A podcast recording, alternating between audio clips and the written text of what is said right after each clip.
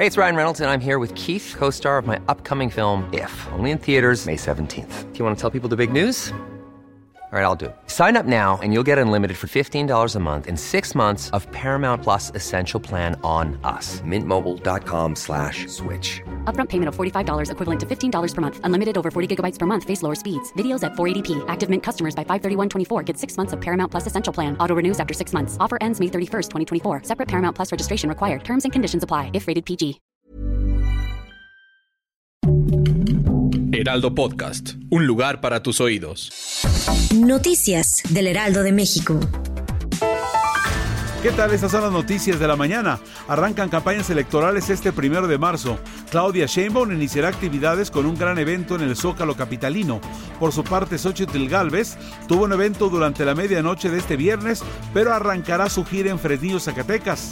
Jorge Álvarez Maínez hará lo propio en Lagos de Moreno, Jalisco.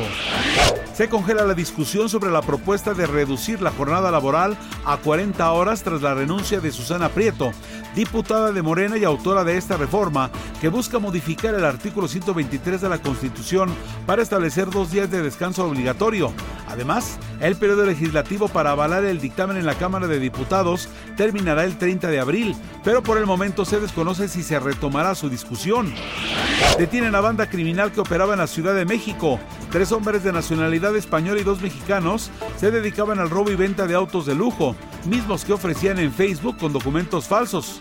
El operativo a cargo de la Secretaría de Seguridad Ciudadana logró su arresto tras descubrir que tienen documentos falsos, placas equivocadas y varios juegos de llaves mientras transitaban en un auto sin documentos.